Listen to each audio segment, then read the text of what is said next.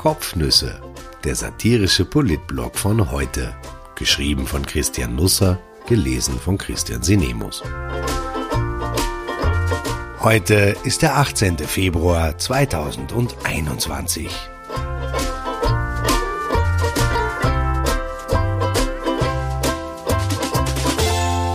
Fast herzlich.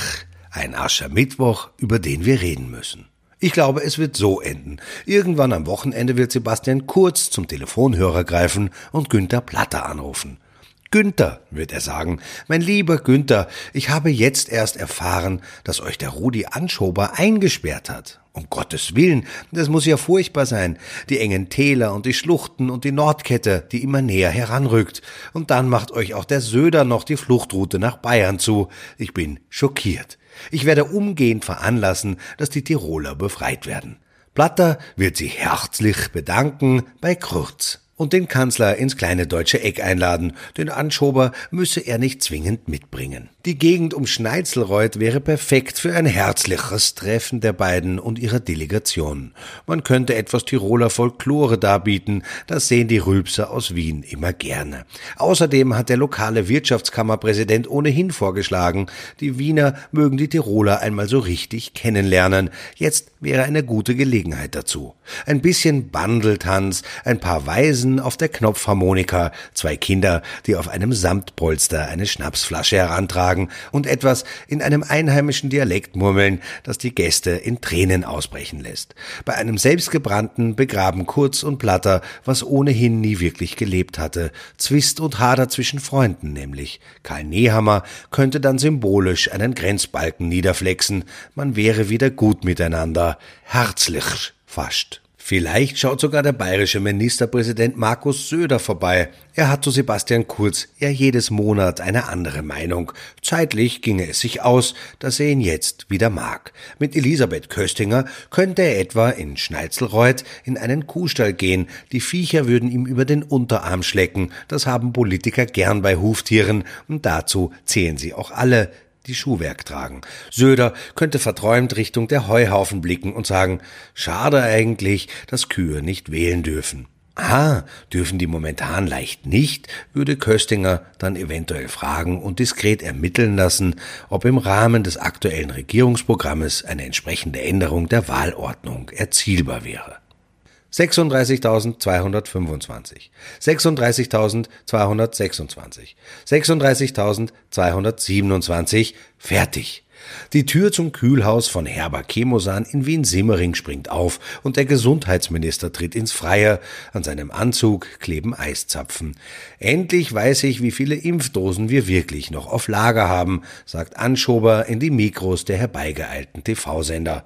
Das Sprechen fällt ihm noch etwas schwer. Eine Mitarbeiterin legt ihm eine Decke über die Schultern und reicht ihm einen Tee. Er umklammert den Pappbecher mit beiden Händen.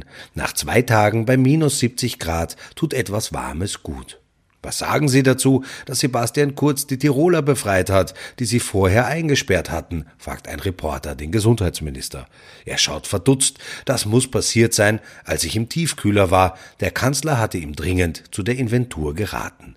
Ich möchte mich jedenfalls bei den Tirolerinnen und den Tirolern, allen, die in Tirol wohnen, dort einen Zweitwohnsitz haben, auf Skilehrerfortbildung sind, sich bei Airbnb einquartiert haben oder in einem Schummel-Gesundheitshotel nächtigen, entschuldigen, sagt Anschober, dann schlurft er weiter. Waren es jetzt 36.226 oder 36.227 Dosen? Ehe Söder sich mit Elisabeth Köstinger treffen konnte, hatte er noch den politischen Aschermittwoch zu feiern. Die Jahreszeit bringt mit sich, dass wir im Februar immer mehr leiden müssen, als wir sonst schon leiden. Dafür braucht gar nicht Corona sein. Wer glaubt, mit dem Villacher Fasching, der am Dienstag im Schnitt wieder 951.000 TV-Zuschauern Freude bereitete, den Zenit überschritten zu haben, wird schon in normalen Jahren einen Tag später eines Besseren belehrt. Politiker halten am Aschermittwoch ihre berüchtigten Brandreden oder Büttenreden. Man muss dem Virus zugutehalten, zumindest probiert zu haben, das zu verhindern. Es wurde anders gestern, aber nicht besser. Zunächst meldete sich Markus Söder via Video aus der Passauer Dreiländerhalle. Ein Wohnzimmer war dort für ihn aufgebaut worden. Am Tisch stand ein Korb mit Laugenbrezen, daneben ein Maß Bier, auf dem Aschermittwoch Horm als Aufdruck zu erkennen war. Der Ministerpräsident las von Zetteln ab, die auf einem Glaspult lagen. Es gab schon Redner, die ihr Publikum mehr mitrissen, aber es war auch keines da, um mitgerissen zu werden. Vor dem grünen Kachelofen stand allein eine etwa 20 Zentimeter Meter hohe Ausgabe von R2D2. Fragen Sie mich bitte nicht warum. Bei Amazon gibt es jedenfalls eine Version des Mini-Roboters als Keksdose mit Sound für 99,90 Euro zu kaufen. Vielleicht es ja das. Als Einpeitscher für die Aschermittwochrede hat man sich diesmal einen Oberösterreicher geholt. Eine etwaige Anfrage an Tirol wäre wohl mit einem Rülpser oder einem speziellen Kennenlernenangebot in Seminarform beantwortet worden. Also sprang Landeshauptmann Thomas Stelzer ein. Er wurde den Zuschauern von Dorothee Gisela Renate Maria Bär, genannt Doro, näher gebracht. Der Moderator stellte sie als Digitalkönigin vor. Sie ist Ministerin im Merkel-Kabinett und fungiert als Beauftragte Beauftragte der Bundesregierung für Digitalisierung.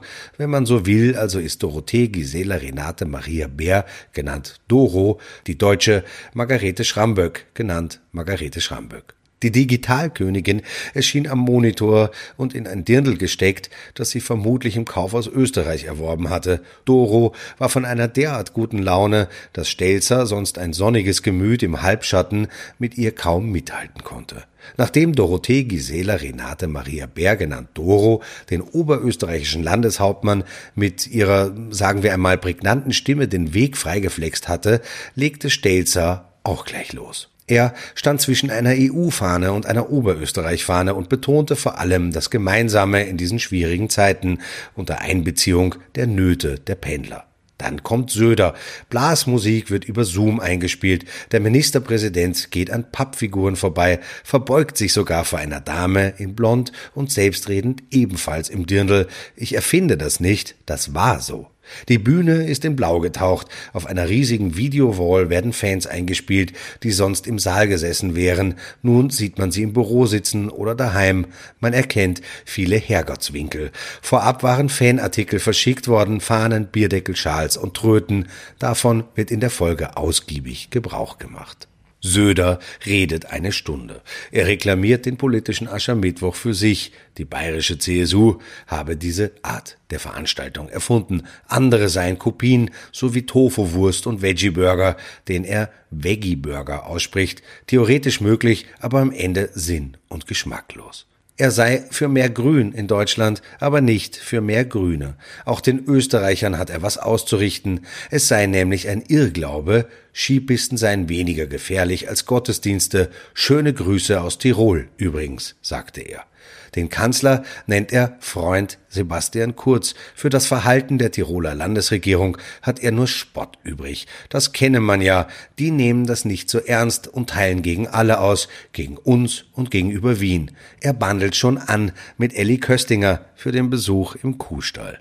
Wien treibt derzeit weiter ganz was anderes um. Die Frage nämlich, ob die Wirtschafts- und Korruptionsstaatsanwaltschaft zu grob mit Gernot Blümel umgeht. Die ÖVP wechselte gestern in den Recherchemodus und schickte eine Depesche aus vier A4 Seiten in das Justizministerium, genau genommen an Werner Kogler. Der Vizekanzler ist ja derzeit Vertreter von Alma Sadic und bekam in dieser Funktion 27 Fragen vor den Latz geknallt. War die Hausdurchsuchung bei Blümel überschießend? Warum wusste ein Journalist früher, dass der Finanzminister als Beschuldigter gilt, als der Beschuldigte selber?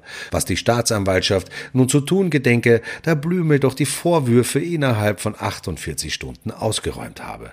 Ich stelle mir ja eine einfachere Frage. Warum hat Kurz die vier Zettel gestern beim Ministerrat nicht gleich selber an Werner Kogler übergeben? Er saß direkt neben ihm. Auch die FPÖ hatte gestern ihren politischen Aschermittwoch und er war ebenfalls anders als sonst. Statt vor hunderten gröhlenden Fans saßen Parteichef Norbert Hofer und der oberösterreichische Landesvize Manfred Heimbucher mutterseelenallein in der Rieder Jahnturnhalle, die in ein diffuses blaues Licht getaucht war. Beide hatten ein Krügel Bier neben sich am Beistelltisch stehen. Eine Moderatorin im Trachtenjanker und mit streng zurückgekämmten Haaren führte durch den Abend, an dem man sich vor allem an Rudolf Anschober abarbeitete. In jedem anderen Land der Welt hätte man so einen Gesundheitsminister mit dem nassen Fetzen hinausgetrieben. Und die Bundesregierung hat das Land nicht durch die Krise, sondern die Krise durch das Land geführt. Am späteren Abend sorgte eben jene FPÖ dann für neue Rätsel. Eine Webseite ging online, darauf ist ein Foto vom Ballhausplatz und Präsidentschaftskanzlei zu sehen, über das der Schriftzug Tu es für mich gelegt wurde. Mit diesen Worten hatte Blümel 2017 den damaligen Spitzenbeamten im Finanzministerium Thomas Schmidt per SMS gebeten, er möge doch so nett sein und Novomatic-Chef Harald Neumann anzurufen.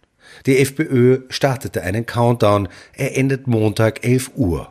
Aufregend. Ich ging trotzdem mit einer gewissen Grundgelassenheit schlafen. Ich wünsche einen wunderbaren Donnerstag. Der Frühling zieht langsam ins Land. Es gibt heute etwas Nebel, aber viel mehr Sonne. Dazu wieder gut 10 Grad. Wenn jetzt die Schanigärten aufsperren würden, könnte man mit guter Bekleidung dort sitzen und so tun, als wäre alles normal im Land. Nicht, dass ich jetzt zur Leichtsinnigkeit aufrufen möchte, aber träumen wird man ja noch dürfen. Lei, lei, noch a bisserle Wurten.